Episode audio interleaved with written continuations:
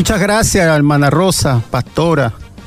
Eh, gozo poder saludar a todos los creyentes que nos oyen a través de estas ondas hercianas de la 101.9. Pronto, muy pronto, estaremos en la 95.1.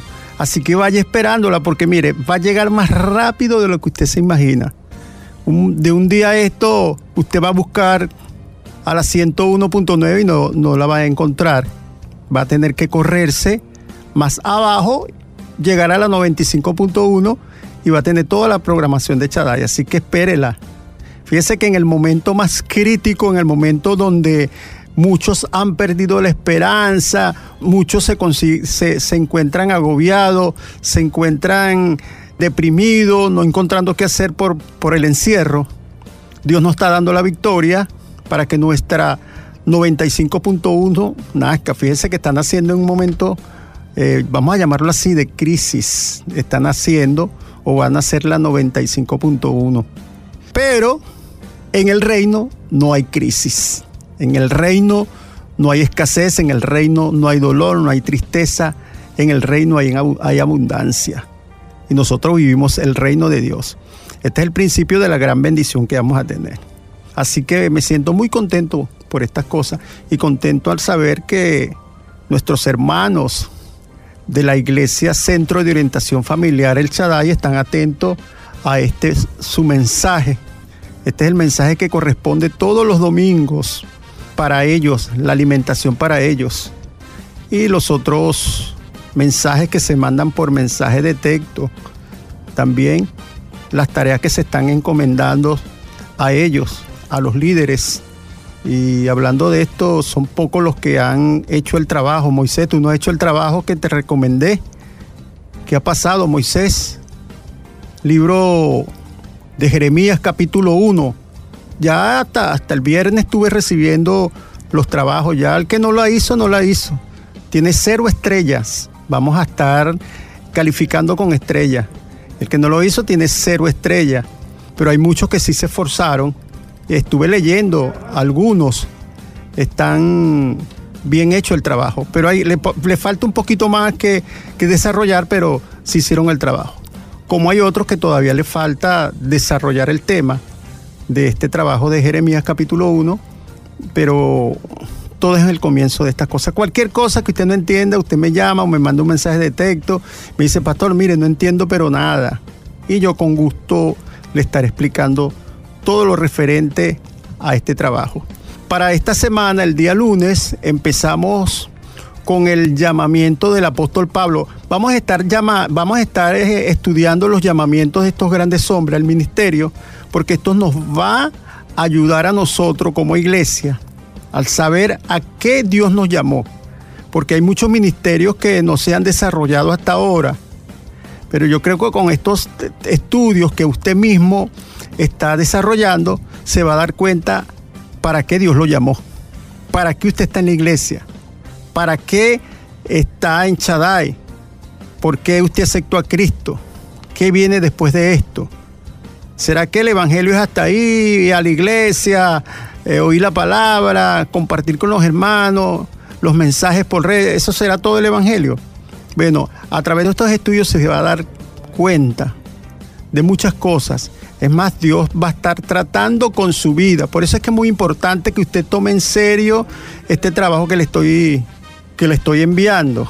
Es muy importante que, usted pues eh, haga este trabajo porque se va a dar cuenta de, de lo que Dios quiere hacer en su vida. No tome esto como en poco. No, yo no voy a hacer el trabajo que me manda el pastor. Dice la palabra que en lo poco fuiste fiel, sobre mucho te pondré.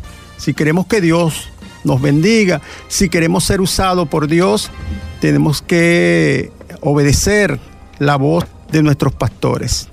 Así que este, si Moisés no me entrega el trabajo, bueno, tiene cero estrella. No lo voy a recibir, Moisés. ¿Cómo? No, no lo recibo, ya pasó el viernes. No te lo puedo recibir, ya hoy es domingo. Entonces espero que para la próxima semana puedan ustedes realizar su trabajo. Háganlo bien, como si fuera un trabajo que ustedes van a, van a presentar. Recuerde cuando usted estaba en el liceo, en la universidad, hacía sus trabajitos bien hechecitos, con sus márgenes, sus cuestiones.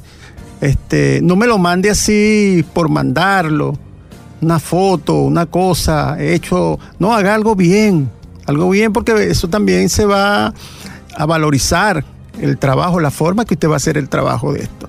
Así que estamos con esto porque sabemos que el tiempo que nos queda, mire, es mucho tiempo.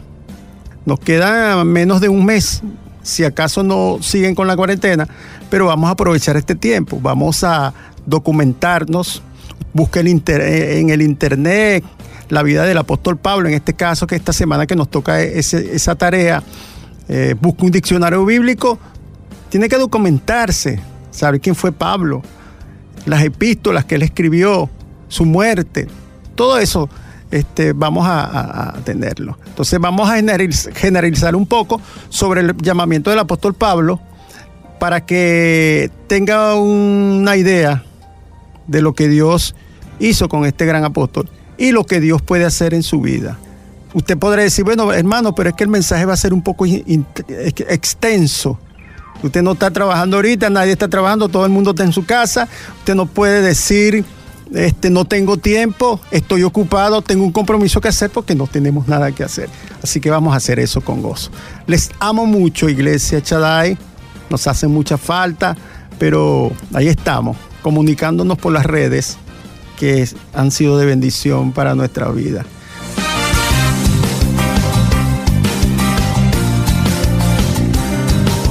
Vamos entonces a hablar sobre el mensaje de hoy. Vamos a buscar en el libro en el libro de Lucas, capítulo 22. Bueno, estamos en el capítulo 22, vamos a leer en el libro de, Lucas, capítulo 22, vamos a estar leyendo en el Versículo 7, luego eh, vamos a pasar al versículo 14. Dice así la palabra, llegó el día de los panes sin levadura, en el cual era necesario sacrificar el cordero de, la Pascua. Jesús envió a Pedro y a Juan diciendo, y prepararnos la Pascua para que la comamos. Y ellos dijeron, ¿dónde quieres que la preparemos? Él le dijo, He aquí al entrar en la ciudad os saldrá al encuentro un hombre que lleva un cántaro de agua, seguirle hasta la casa donde entrare. Versículo 13. Fueron pues y hallaron como le había dicho y prepararon la Pascua. Cuando era la hora, se sentó a la mesa y con él los apóstoles y les dijo, cuánto he deseado comer con vosotros esta Pascua antes que padezca. Porque os digo que no la comeré más hasta que se cumpla en el reino de Dios. Y habiendo tomado la copa, dio gracias y dijo, tomad esto y repartirlo entre vosotros. Porque os digo que no beberé más del fruto de la vid hasta que el reino de Dios venga.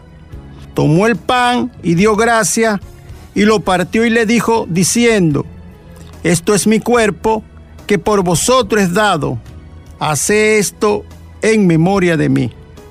De igual manera, después que hubo cenado, tomó la copa diciendo, esta copa es el nuevo pacto en mi sangre, que por vosotros es derramada maravilloso lo que el Señor estaba haciendo con sus discípulos. Estamos viendo aquí que él, él estaba instituyendo la Santa Cena. La Santa Cena.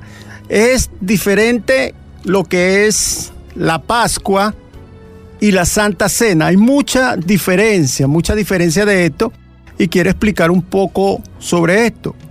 El domingo pasado nosotros estuvimos hablando de la Pascua, el sacrificio del Cordero, cómo comieron la Pascua ellos. Fue donde el Señor mandó la última plaga, la última plaga para Egipto y donde ellos fueron, fueron libres del azote, de la esclavitud del faraón, para celebrar, llamamos que era la independencia de ellos, celebraban con la Pascua cada año eh, su independencia, su libertad. Cada año se, efectúa la Pascua en Israel, o todos los judíos que están dispersos, ellos celebran su Pascua. Y la Pascua es, sacrifican el cordero, tienen los panes sin levadura y beben las aguas amargas. Son tres aspectos que ellos tienen en esta ceremonia de lo que es la Pascua. Ok, ya nosotros hablamos de eso, de lo que era la Pascua y cómo quedó perpetuamente. Cada año ellos celebran su Pascua. Muy diferente a la Santa Cena. La Pascua es exclusivamente para los judíos. Exclusivamente para los judíos. Ellos hacen, hacen eh, su Pascua cada año. Ahora, la Santa Cena fue establecida para la iglesia de Cristo, para que hubiese comunión en la iglesia de Cristo. Ahora, se llama Santa Cena porque es algo sagrado, algo que no se puede tomar a la ligera, algo que no podemos nosotros hacerlo como un acto más, sino una celebración de santificación, una celebración de humildad en el pueblo y de amor y de armonía. Eso es lo que es la Santa Cena y lo que dejó establecido el Señor. Fíjese la, la unidad que ellos tenían en ese momento. Ahora fíjese esto, voy a explicarle algo acá. La Santa Cena empieza cuando termina la Pascua. O sea, la Pascua era un solo día. En la tarde sacrificaban el cordero, comían el cordero con el pan sin levadura y tomaban eh, las aguas amargas. Esa era la ceremonia de la Pascua. Ahora, seguidamente, seguidamente, ese era el día 14, si no más me equivoco, día 14, el día 15 o el día siguiente, el día siguiente, ellos empezaban los panes sin levadura, o sea, venía eh, muy pegado lo que era, terminaba la Pascua, que era un día, empezaban los siete días de, los panes sin levadura. Una ceremonia que el Señor ejerció. Recuerde que el Señor estaba sujeto a las normas y costumbres que tenían los, judíos. Él, él, respetó todas estas leyes y todas estas fiestas que fueron implementadas por Moisés. ¿Ok? No fue que el Señor destituyó la Pascua. No, Él implementó lo que era la Santa Cena, lo que era la comunión de la iglesia, el comulgar de la iglesia. La estableció terminando la ceremonia o el ritualismo de la Pascua. Empieza ahora con lo, lo de la Santa Cena, lo que él estableció. Fíjese que él dice en la palabra, él primeramente manda a uno de sus discípulos, a dos de sus discípulos, a Pedro y a Juan que buscaran el sitio donde se iba a celebrar la Pascua. Llegaron en un aposento alto, dice la Biblia, hablaron con el dueño de la casa y ellos prepararon, prepararon la Pascua. Prepararon el cordero, prepararon los panes en levadura, prepararon las aguas amargas. Después de esto, después que ellos hicieron su Pascua, empieza el Señor a establecer o a instituir lo que fue la Santa Cena. Ahora, la Santa Cena eran con dos elementos, fíjese, muy distinto a la Pascua, que tenía tres elementos. La Santa Cena se iba a realizar con dos elementos. Uno, el pan. El pan que representa el cuerpo de Cristo. Y el jugo de la vid o el vino que representa la sangre de Cristo.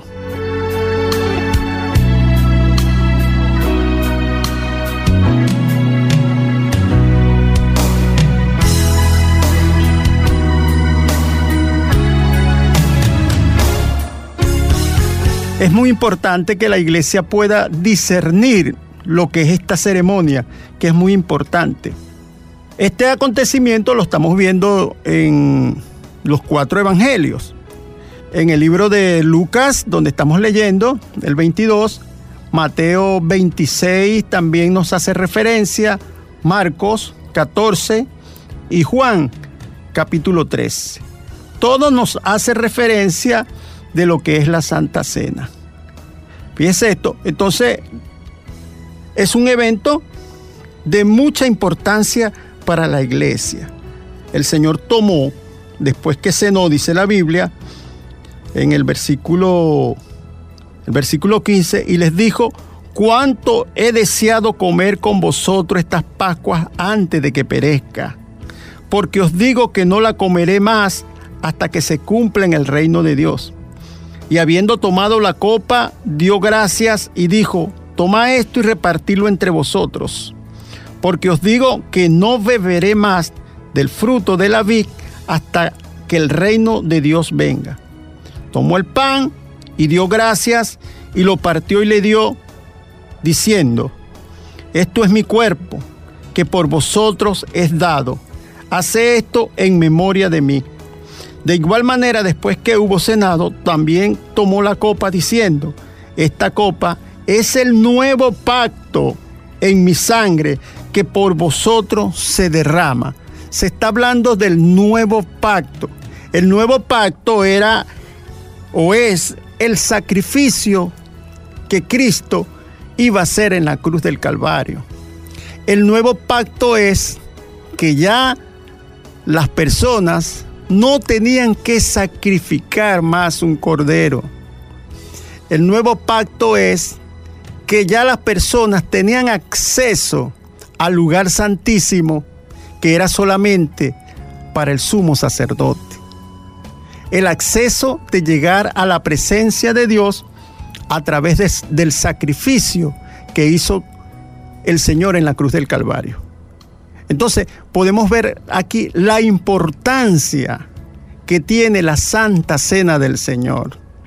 La importancia que tiene que ver esto, donde está la comunión entre los hermanos, la comunión, la intimidad que está la iglesia al realizar esta ceremonia, esa comunión con el Señor. Tiene que ser algo solemne, tiene que ser algo espiritual, no se puede tomar a la ligera. Y lo voy a explicar eh, después, lo que habla el apóstol Pablo referente a la Santa Cena.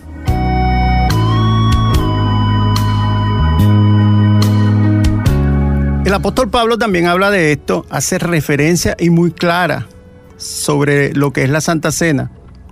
Cristo la estableció, la comió con sus discípulos, eh, hubo aquella armonía, hubo aquella intimidad.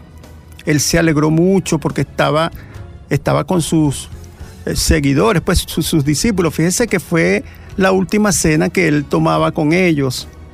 Eh, estaba triste en, su humanidad, ya que iba a ser sacrificado, ya que iba a dejar a sus discípulos, pero a la vez gozoso al saber que iba a establecer un acto, una ceremonia de intimidad con Él.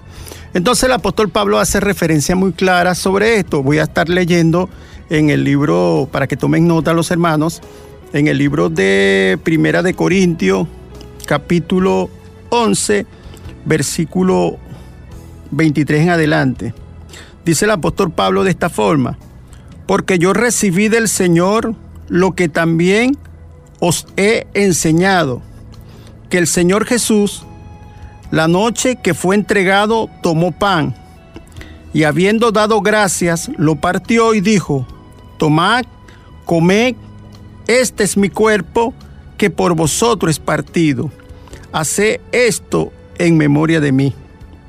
Así también tomó la copa después de haber cenado, diciendo, esta copa es el nuevo pacto en mi sangre. Hace esto todas las veces que lo bebieres en memoria de mí. Así pues, todas las veces que comieres este pan y bebieres esta copa, la muerte del Señor anunciáis hasta que Él venga. Es una, es una escritura de los eh, evangelios, el apóstol Pablo hace referencia clara sobre esto. Dice que así pues todas las veces que comieres el pan y bebieres esta copa, la muerte del Señor anunciáis hasta que Él venga. La Pascua, la Pascua era una vez al año, o es, porque ya lo practican todavía, es una vez al año. Recordamos que fueron con el cordero, comían el cordero, los panes en limadura y, y las aguas amargas. Ok, ahora la Santa Cena es algo que se puede hacer en cualquier mes del año, cualquier día de la semana. O sea, toda iglesia tiene sus normas cuando realizar la Santa Cena. No hay una norma establecida como la Pascua, que es una vez al año. No, aquí la Santa Cena, dependiendo de la iglesia, si la iglesia los hace, la hace cada domingo, cada final de domingo del mes, o cada primer domingo, o cada 15 días, son cosas eh, normas de la iglesia. Eso no tiene nada que ver. O sea que no hay una fecha en que nosotros, no podamos, que, que, nosotros podamos tomar la Santa Cena. Ahora, ¿quiénes pueden participar de la Santa Cena? Bueno, en la Santa Cena eh, los participantes primeramente tienen que ser conocedores de Dios o lavados por la sangre de Cristo, porque si estamos hablando de una intimidad con el Señor, no puede meterse cualquier persona a participar de la Santa Cena. Este es el criterio que yo le estoy dando. De repente usted como líder o como pastor tiene otro criterio, pero estoy dando mi criterio para la iglesia que estoy pastoreando, Chadai. Esas son las normas que nosotros tenemos de, participar en esto. Primeramente la persona, primeramente la persona tiene que haber sido lavada por la sangre de Cristo. Conocer, porque como les dije al comienzo, de este párrafo, si es una intimidad que vamos a tener con el Señor, tenemos que conocer lo que es el sacrificio, ¿verdad? Tenemos que conocer lo que es la muerte y la resurrección de nuestro Señor Jesucristo. Bueno, y como iglesia, todos tenemos que conocer lo que es el Evangelio de Jesucristo o ser lavado por la sangre de Cristo. Ese es el primer punto que tenemos que nosotros tener en cuenta. Si vamos a, tomar la Santa Cena, este, las personas tienen que, la iglesia tiene que conocer, tiene que ser redimido por la sangre de Cristo. Eso es lo primero que tenemos que hacer. Sea niños, ancianos, jóvenes, adultos, tienen que conocer lo que es este, este sacrificio, lo que significó el sacrificio del el Señor en la cruz del Calvario. Ese es el primer punto que nosotros tenemos que tener.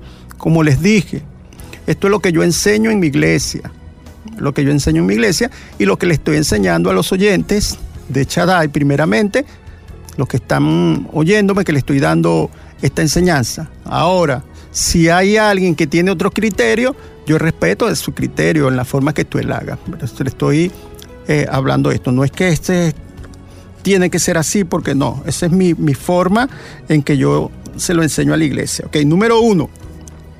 Número dos, la Santa Cena hay que tomarla dignamente, hay que tomarla dignamente.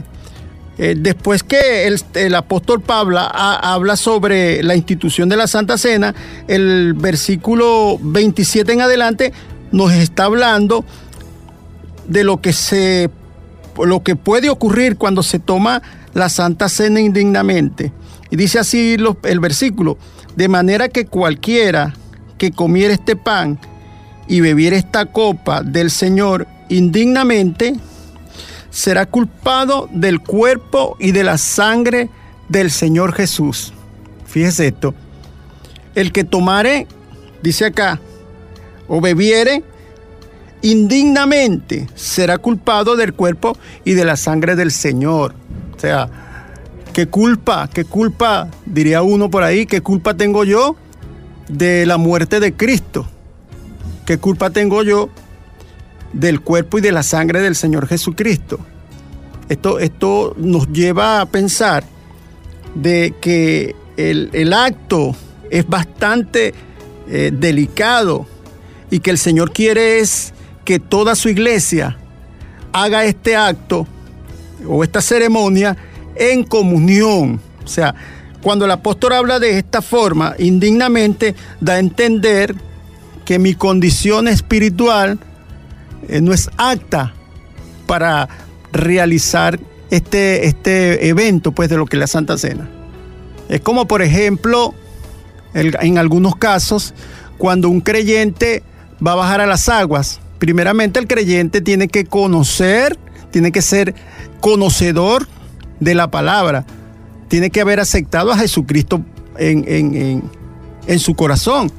Eso es lo primero para poder bautizarlo. Fíjese que cuando Cristo bautizaba, aunque él no bautizaba, bautizaba a sus discípulos, eran aquellos que llegaban a un arrepentimiento. Y arrepentimiento no es remordimiento.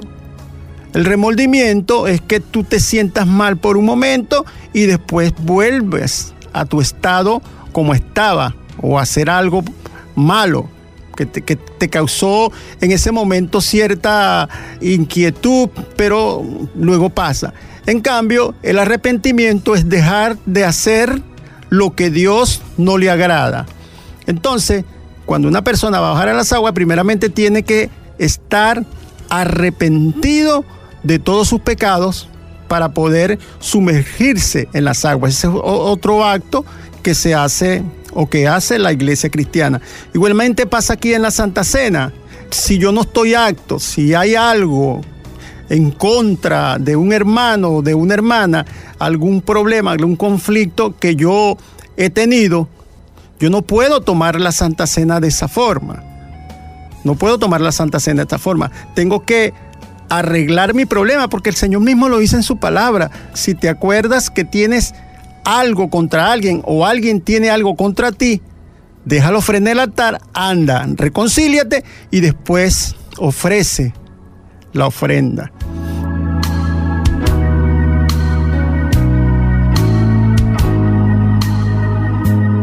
También Dios, eh, el Señor nos los dio a entender cuando habló de la oración. Dice, eh, cuando oréis, si te recuerdas que tienes algo contra tu hermano, anda, reconcíliate para que el Señor pueda perdonar también tus deudas. O sea, este, si, si yo perdono, el Señor me perdona. Entonces, si yo, si yo estoy en conflicto o tengo algún problema, o si hay alguien que tenga algún pecado oculto, algo que no ha confesado, no es digno de, de hacer este evento o de participar de lo que es el pan y lo que es el vino. Puede estar en el evento, en el evento, en, la, en la ceremonia, no participar del pan y el vino, porque va a ser culpado de la, de la sangre, del cuerpo y de la sangre de nuestro Señor Jesucristo. Ese es el segundo punto que nosotros tenemos que tener claro, iglesia de Chadai, si somos dignos de tomar la Santa Cena. Fíjense que este es algo tan delicado. Algo tan delicado que no lo podemos tomar a la ligera. Número tres, dice el apóstol Pablo, dice el apóstol Pablo aquí en, la Canta de los Corintios, porque el que come y bebe indignamente sin discernir, sin discernir el cuerpo de Cristo, juicio y come y bebe para sí. O sea, si nosotros no discernimos, o sea, si nosotros tomamos en poco lo que es esta ceremonia. Si nosotros no les damos, eh, como quien dice, seriedad a esta ceremonia que es tan importantísima para la iglesia, la estamos tomando indignamente, vamos a comer y a beber juicio para nosotros.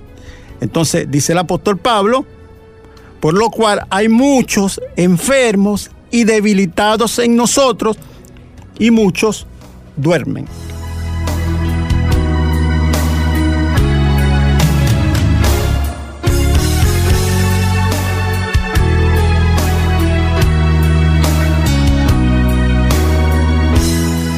Fíjese esto, lo que habla aquí el apóstol Pablo, el comer la Santa Cena indignamente.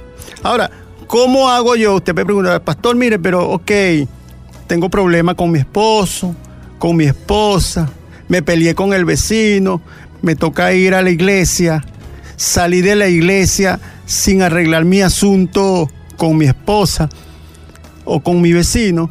Bueno, yo le voy a decir algo. Si usted, estoy hablando con la iglesia del Shaddai, ok. Si usted está en esa condición, no participe. Es mejor que no participe. No participe porque primero le va a venir juicio. se va a enfermar espiritualmente, va a caer un letardo, un, adormecimiento, va a caer en una debilidad espiritual. Entonces, no participe. O si no, eh, reconcíliese, en este caso con su hermano o con su vecino, con su esposa. Fíjese que yo me recuerdo cuando yo estaba en Caracas y participando de la Santa Cena, cuando llegaba el momento, ese domingo, había una fila de, de hermanos reconciliándose, que habían tratado mal, que habían pecado, que se habían injuriado, etcétera, etcétera. Inclusive habían algunos que decían, si hay alguno aquí que le he hecho cualquier cosa injusta, que me perdone. Eh, yo creo que si uno sabe como creyente si ha cometido una falta, si uno ha ofendido al hermano, uno sabe esto. Y no decir si hay alguno, de repente hay uno por ahí que yo no sé. No, no, no, no, no. Así no es la forma. Si no puedo, no puedo. Es mejor no participar y no que de repente me llegue juicio. Eso es lo que dice aquí la palabra. Estoy leyendo la palabra. Estoy leyendo la palabra.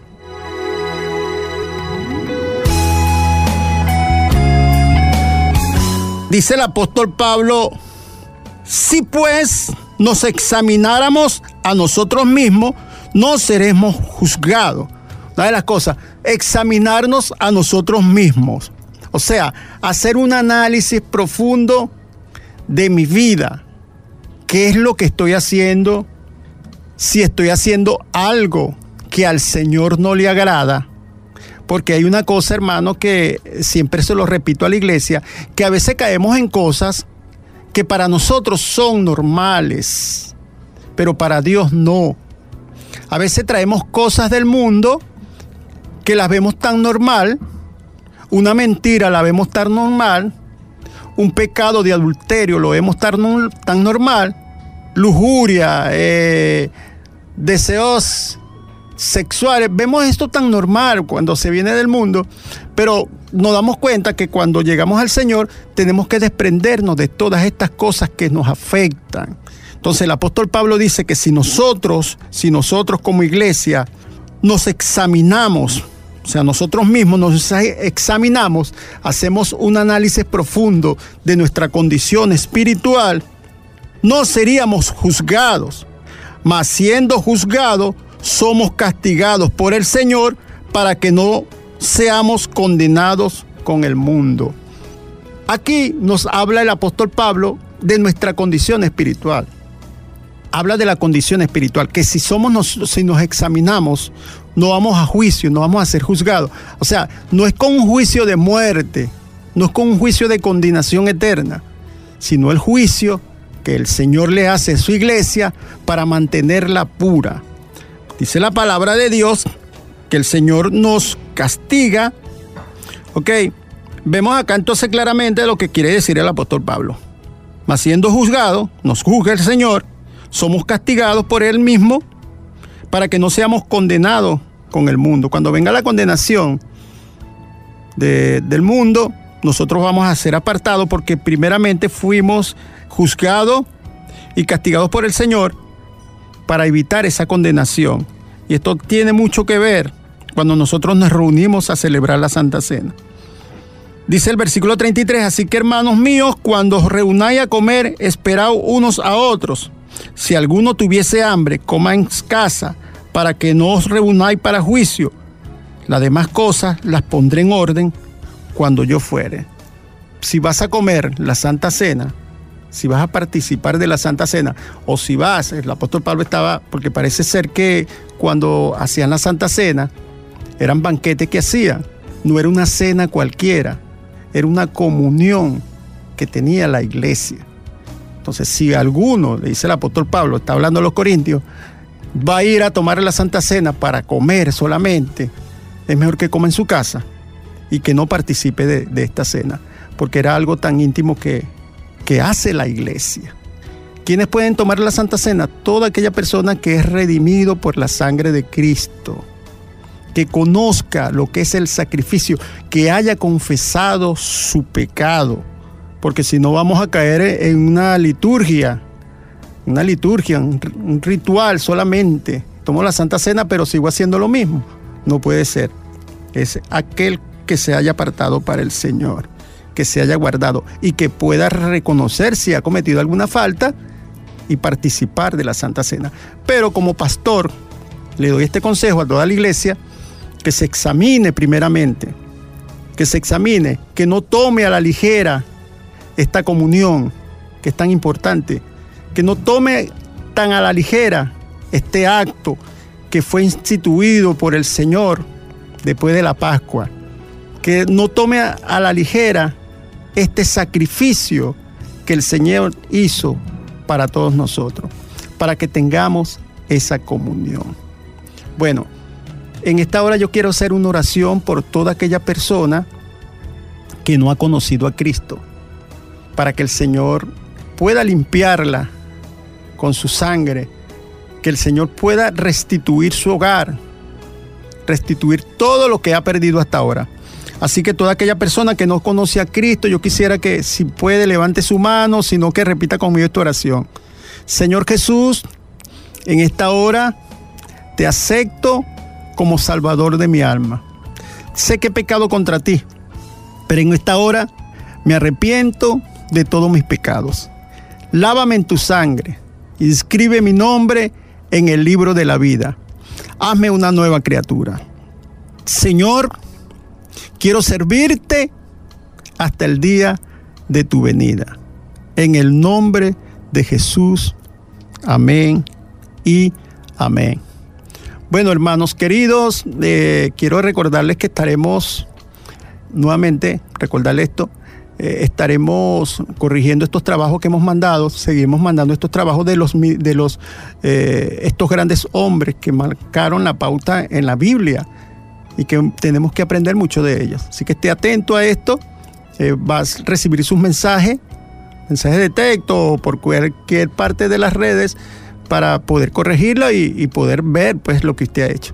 Bueno, mi hermana pastora acá, ella va a estar terminando esta programación, o este programa, mejor dicho.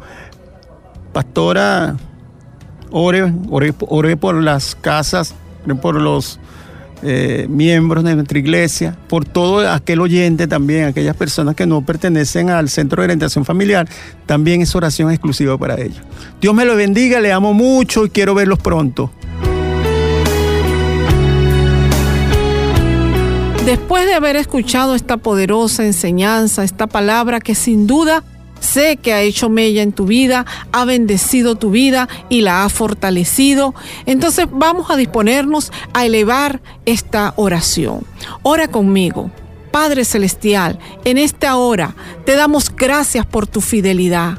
Te damos gracias porque estás con nosotros, porque estamos en el hueco de tus manos, porque tú eres nuestro protector, tú eres nuestro Dios y porque ahora dependemos de ti, Señor. Ahora sí dependemos de ti, Dios mío. Gracias porque tú eres misericordioso, porque tú eres Dios de amor y de paz. Gracias, Señor. Gracias, Dios mío.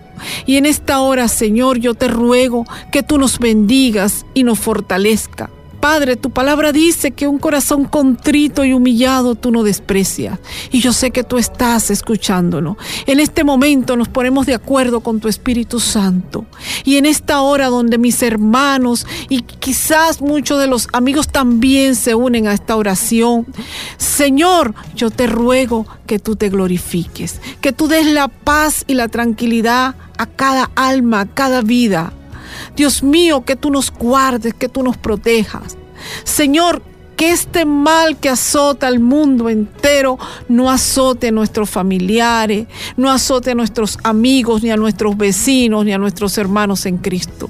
Señor, guárdanos, así como guardaste al pueblo de Israel. Guárdanos, Señor, en esta hora, Padre, porque tu palabra dice que clamemos a ti, que tú vas a responder. Y por eso venimos a ti, Señor. Gracias, Dios mío. Yo te ruego, Señor, que tú visites cada hogar que en este momento está en sintonía, que tú les bendigas, que tú les proteges, que tú des la provisión. Señor Jesús, mira aquellos que yacen en una cama de hospital, aquellos que están en su casa enfermo Padre, desatamos palabra de salud en este momento, en el nombre de Jesús. Declaramos salud en los cuerpos. Señor, mira aquella persona que está en una cárcel, Dios mío. Yo te ruego tu misericordia en este momento. Señor, que esta persona sea confrontada por ti Padre, y que no solamente obtenga la libertad física, sino también la espiritual. Mira aquella familia que sufre, aquella mujer que llora, aquel hombre que llora, Señor, por alguna circunstancia. Yo te ruego que una gota de tu bálsamo caiga en cada corazón, Señor. Glorifícate, Padre, en el nombre de Jesús en cada uno. Señor, yo bendigo a mis hermanos que todas las semanas hacen el aporte de los diezmos, de las ofrendas, Señor. Gracias por cada uno de ellos, Dios mío. Yo te ruego, Padre, que tú les bendiga, que tú les prospere, que en ninguna casa falte el pan, que no haya ninguna necesidad, que a nadie le falte el calzado ni el vestuario, Señor, que sean prosperados y bendecidos, como dice tu palabra, que cuando damos para ti, cuando diezmamos, cuando ofrendamos, somos bendecidos. Gracias, Señor, por aquellos también, Dios mío, que se acercan con un aporte especial para esta emisora. Yo te ruego que tú les bendigas a cada uno. Señor, cubrimos con tu sangre la iglesia la iglesia de Jesucristo, porque en este momento somos uno solo, Señor. Los cubrimos con tu sangre y bendigo cada hogar, Señor. En el nombre de Jesús te damos gracias. Amén y amén.